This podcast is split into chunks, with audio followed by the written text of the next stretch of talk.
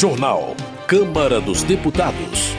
Ex-comandante da PMDF permanece em silêncio na CPMI do 8 de janeiro. Deputados acusam o STF de invadir competência do Legislativo ao julgar legalização do porte de drogas. Ministro deve enviar projeto de lei para reestruturar a divisão dos custos do setor de energia.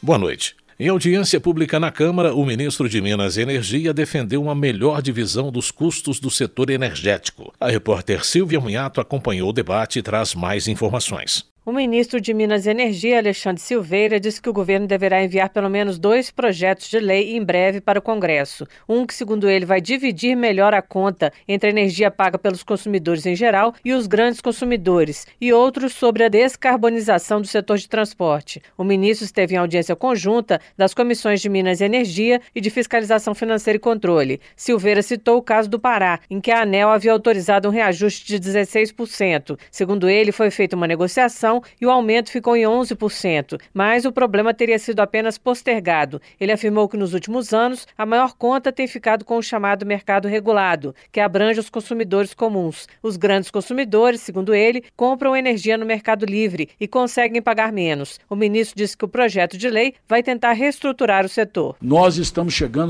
perto do colapso do preço da energia elétrica para o consumidor brasileiro regulado nós fomos criando, nós, eu me incluo nisso, eu estava no Senado da República, o Brasil foi criando encargos para o consumidor regulado e agora chegou no limite. O outro projeto vai atuar na transição energética do setor de transporte com projetos como o chamado diesel verde. Segundo Silveira, devem ser investidos 60 bilhões de reais no produto. O deputado Rodrigo de Castro, do União de Minas Gerais, presidente da Comissão de Minas e Energia, fez vários questionamentos, entre eles sobre as causas do apagão ocorrido no dia 15 de agosto. O que efetivamente gerou aquele apagão e, de maneira muito especial, o que foi feito ou o que será feito para que isso não ocorra no futuro. O diretor do Operador Nacional do Sistema Elétrico, Luiz Carlos Chioc, diz que ainda não saiu o relatório final sobre as causas do que ocorreu, mas afirmou que o desligamento inicial ocorreu na linha que liga Quixadá a Fortaleza, no Ceará. Em seguida, ocorreram outros desligamentos que atingiram todo o país. Tioc explicou que no momento está sendo restringido o fluxo de energia entre a região Nordeste e a grande região Sul-Sudeste Centro-Oeste, até que saia o relatório, mas ele afirmou que a recuperação do sistema após o apagão ocorreu conforme o planejado. O ministro Alexandre Silveira disse que o sistema ficará ainda mais seguro com os novos leilões de linhas de transmissão e até a implantação de baterias nos sistemas de energia intermitente, como a energia solar. Silveira voltou a dizer que a exploração de petróleo na margem margem equatorial, na foz do Rio Amazonas, deve ser tratada no sentido de buscar a melhor forma de fazer o projeto. Nós não podemos tirar do povo brasileiro esse direito. Nós não vivemos em Doha, nós não vivemos em Dubai, nós vivemos no Brasil. E o nosso grande desafio é combater desigualdade. Em vários momentos da audiência, o ministro repetiu sua posição contrária ao formato de privatização da Eletrobras. Ele critica o fato de a União ter 43% das ações, mas pouca influência sobre os destinos de uma empresa considerada considerada estratégica. Da Rádio Câmara de Brasília, Silvia Minhato. Economia. Velter do PT do Paraná elogia o lançamento do novo programa de aceleração do crescimento, que vai disponibilizar 1 trilhão e 700 bilhões de reais para obras de infraestrutura e moradia popular. O deputado também parabeniza o governo Lula pelos programas sociais e pela nova política de relações internacionais. Mas General Girão, do PL Potiguar, destaca que as sucessivas quedas na arrecadação de impostos federais vão restringir ainda mais as contas públicas e comprometer os investimentos anunciados pelo governo federal. Ele teme pelo futuro do Brasil, lembrando que a Argentina, citada como exemplo pelo presidente Lula, já sofre com comércios saqueados e violência. Na opinião de Gustavo Gayer, do PL de Goiás, o retrocesso é a principal característica dos oito primeiros meses do governo Lula. O parlamentar aponta problemas como a queda da Bolsa de Valores e nos lucros do BNDES, financiamento de ditaduras estrangeiras, além de cortes de recursos na saúde e educação. Pompeu de Matos, do PDT Gaúcho, assinala que, desde 2002, luta para isentar do IPI, Imposto sobre Produtos Industrializados, as cadeiras de rodas e aparelhos auditivos para pessoas com deficiência de baixa renda. Ele critica a disparidade entre a isenção concedida a veículos automotores e para itens essenciais aos portadores de necessidades especiais. Carol D'Artora, do PT do Paraná, comemora a exclusão dos recursos do Fundeb dos limites estabelecidos no novo arcabouço fiscal. Ela afirma que a sensibilidade do governo Lula em relação às pautas educacionais foi fundamental para a realização de mudanças no texto original da proposta e mostra que a educação deve ser o ponto estratégico para a transformação social. Desenvolvimento Regional. Sidney Leite, do PSD, critica a portaria do Ministério da Defesa que proíbe a navegação noturna no arco norte do rio Amazonas. O deputado observa que, para transformar o Amazonas numa hidrovia eficaz, é preciso reduzir custos. Ele cita dado do Banco Mundial de que, se a logística for reduzida em 12%, o PIB do estado pode aumentar em 38%.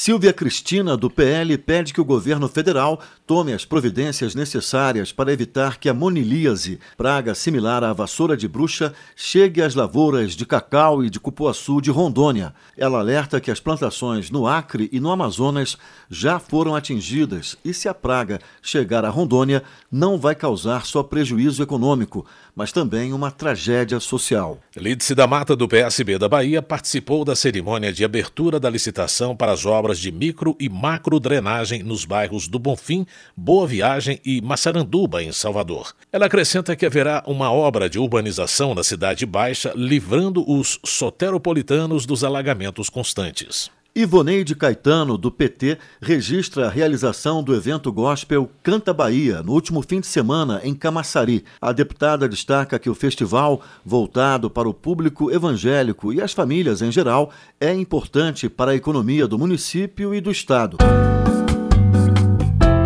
Homenagem. Marcelo Lima, do PSB de São Paulo, apresentou moção de louvor a Lorenzo de Prado Oliveira, de 11 anos de idade e integrante da equipe vencedora do quadro Pequenos Gênios da TV Globo. O deputado observa que Lorenzo foi alfabetizado com 3 anos e é um talento notável que se destaca por suas habilidades lógicas e matemáticas. Bebeto, do PP, registra os 76 anos de emancipação política de São João de Meriti, na Baixada Fluminense. Ele também agradece a homenagem feita pela Câmara de Vereadores, que lhe concedeu a Medalha de Mérito Legislativo, em reconhecimento ao trabalho feito para beneficiar o município.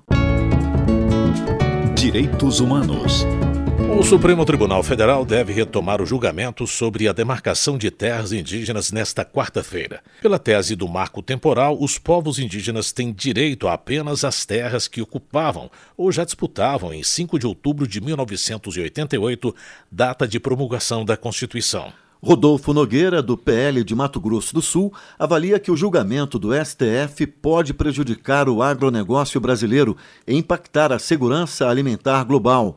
Segundo o deputado, uma decisão contra o marco temporal pode produzir 1 milhão e 500 mil desempregados e gerar um prejuízo econômico de 400 milhões de reais para o setor agrícola. Já Chacriabá, do pessoal de Minas Gerais, cita as violações históricas sofridas pelos povos indígenas para rebater a ideia de fixar um marco temporal para a demarcação de seus territórios. A parlamentar pede que os ministros do STF defendam a tese da ancestralidade e protejam os direitos dos povos originários. Flávio Nogueira, do PT do Piauí, cita o abolicionista Joaquim Nabuco para salientar a importância de não apenas acabar com a escravidão, mas também eliminar todas as suas consequências. Ele enfatiza que, apesar dos avanços legislativos em benefício dos negros, indígenas e pardos, ainda persistem desafios relacionados à exclusão social. Dayana Santos, do PCdoB Gaúcho, denuncia que recebeu ameaças de violência em seu e-mail institucional. Como a primeira lésbica a assumir o mandato de deputada federal, ela reitera que não se curvará diante do medo e da intimidação porque sabe da importância de sua atuação política na luta pelos direitos de uma parcela significativa da população. Saúde. Zé Neto, do PT da Bahia, pede que a Prefeitura de Feira de Santana dê mais atenção à saúde básica.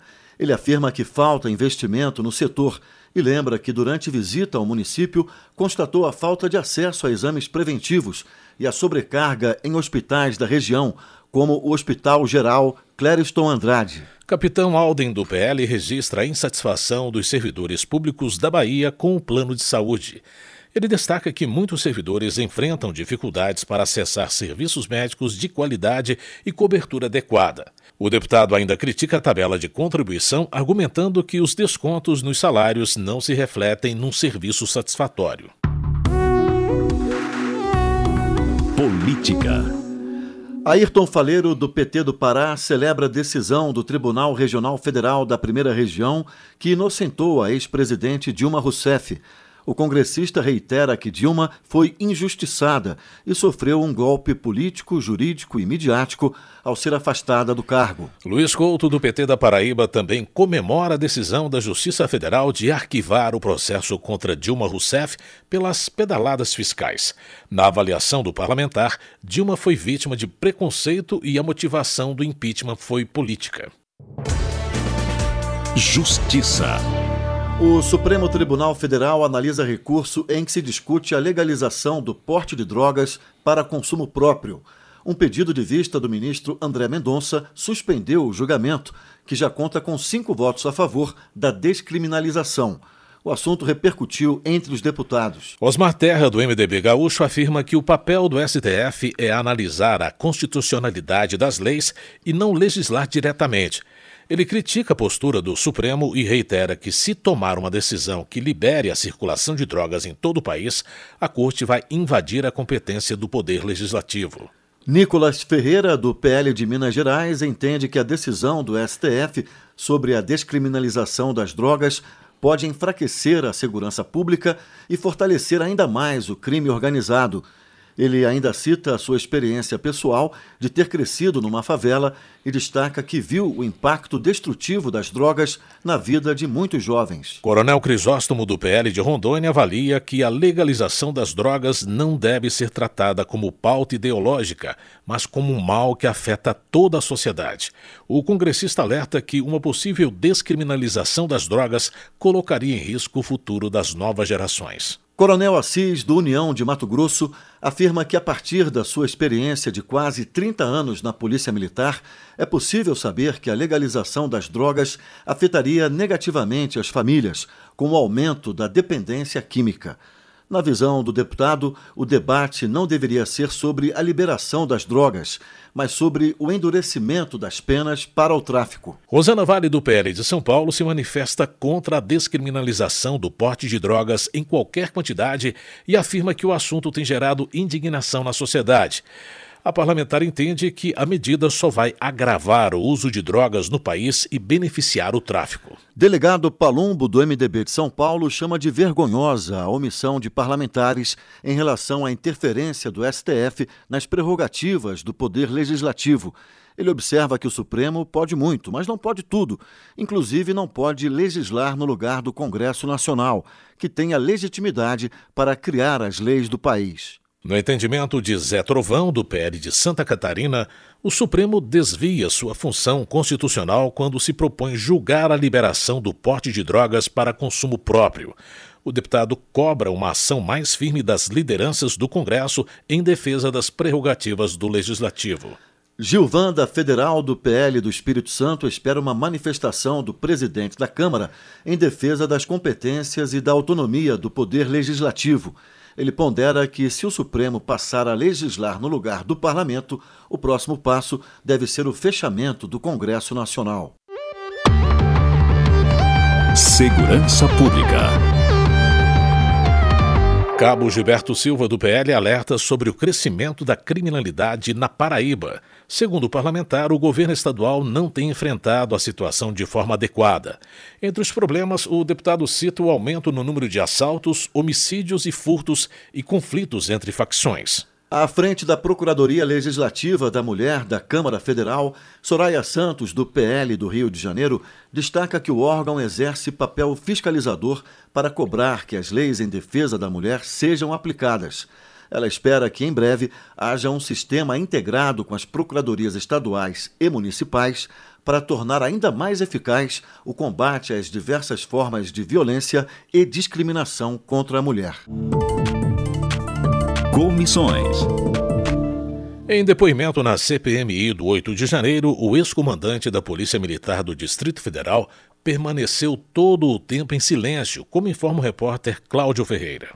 Um habeas corpus concedido pelo ministro Cristiano Zanin, do Supremo Tribunal Federal, ao ex-comandante da PMDF, Fábio Augusto Vieira, garantiu a ele o direito de ficar em silêncio durante depoimento à Comissão Parlamentar Mista de Inquérito que investiga a invasão de prédios públicos em 8 de janeiro. O militar era o comandante das tropas em 8 de janeiro. Ele alegou que não responderia às perguntas por não ter tido acesso aos documentos que fazem parte do inquérito que apura a omissão da PM do Distrito Federal durante a prática dos atos de vandalismo na Praça dos Três Poderes. Fábio Augusto Vieira falou inicialmente à CPMI sobre os 30 anos de carreira na PMDF, ressaltando que nunca respondeu a processos, teve elogios na ficha profissional e não foi comandante por indicação política. Ele acrescentou que sempre defendeu a ordem pública, impedindo depredações e vandalismo em diversas ocasiões, e que jamais compactuou com ataques ao Estado Democrático de Direito. O ex-comandante da PM do Distrito Federal se disse consternado pelos atos de 8 de janeiro, classificando os invasores como terroristas e vândalos, e explicou que não estava no comando da operação na esplanada dos ministérios. Ao contrário do que tem sido veiculado, a presença do comandante-geral no terreno não atrai automaticamente o comando da operação em curso, que continua sendo dos comandantes operacionais, seja os comandantes regionais, comandantes batalhões, que foram escalados pelo Departamento de Operações, participaram do planejamento e possuem as minúcias táticas daquela operação. O comandante-geral não assume o comando tático de uma operação, dado que não possui todas as informações operacionais necessárias. Apesar do apelo feito pela relatora da CPMI, senadora Elisiane Gama, do PSD do Maranhão, para que o depoente falasse, Fábio Augusto Vieira decidiu permanecer em silêncio, mas disse que poderia retornar à comissão em outra oportunidade após ter acesso à documentação do inquérito para esclarecer os fatos. Ele não respondeu, por exemplo, perguntas feitas pela relatora, que confrontou o conteúdo de mensagens trocadas por celular entre o ex-comandante e outros integrantes do alto escalão da PM do Distrito Federal em relação a opiniões sobre a vitória do presidente Lula e que fazem referência, por exemplo, ao golpe de 1964. Parlamentares de oposição defenderam o ex-comandante da PM do Distrito Federal e cobraram a atuação da Força Nacional em 8 de janeiro, apontando a necessidade de convocar quem estava à frente do grupo. Também ressaltaram a omissão de integrantes do governo recém-impossado. O deputado delegado Ramagem, do PL do Rio de Janeiro, salientou que houve uma responsabilidade da PMDF, mas que ela não foi exclusiva nem principal. O que nós estamos querendo demonstrar aqui que há responsabilidades, elas têm que ser individualizadas, as dos vândalos, as das instâncias federais e de uma parte da Polícia Militar. E não perseguir o DF como fizeram. Afastaram o governador democraticamente eleito, prenderam o secretário de Segurança e prenderam toda a cúpula da Polícia Militar do DF. Parlamentares aliados do atual governo disseram que a falta de ação da PM em 8 de janeiro estava ligada a uma tentativa de golpe envolvendo integrantes do governo Bolsonaro e do Exército. Eles citaram a decisão do Supremo Tribunal Federal de 2020, determinando que a Força Nacional só poderia ser acionada com o aval dos governos estaduais ou do Distrito Federal. O deputado pastor Henrique Vieira, do pessoal do Rio de Janeiro, afirmou que as falhas da PM não foram operacionais ou circunstanciais, mas intencionais e deliberadas. Havia baixo efetivo, boa parte dos PMs estavam no curso de formação a tropa estava sob aviso sequer de prontidão, verifica-se inércia, verifica-se ausência de comando e ausência de um gabinete de crise. No início da reunião da CPMI, o presidente Arthur Oliveira Maia, do União da Bahia, falou sobre ato da mesa diretora que caçou a credencial de um fotógrafo que registrou conversa privada de um parlamentar via mensagem de celular e divulgou o conteúdo nas redes sociais. O ato também proibiu a divulgação pela imprensa de documentos sigilosos. Deputados e senadores se dividiram sobre essas providências e o presidente da comissão concordou em reconsiderar alguns pontos do ato da mesa diretora. Da Rádio Câmara de Brasília, Cláudio Ferreira. Termina aqui o jornal Câmara dos Deputados, com trabalhos técnicos de Everson Urani e apresentação de José Carlos Andrade e Márcio Salema. Boa noite para você. Uma ótima noite. A Voz do Brasil retorna amanhã. Você ouviu A Voz do Brasil. Boa noite.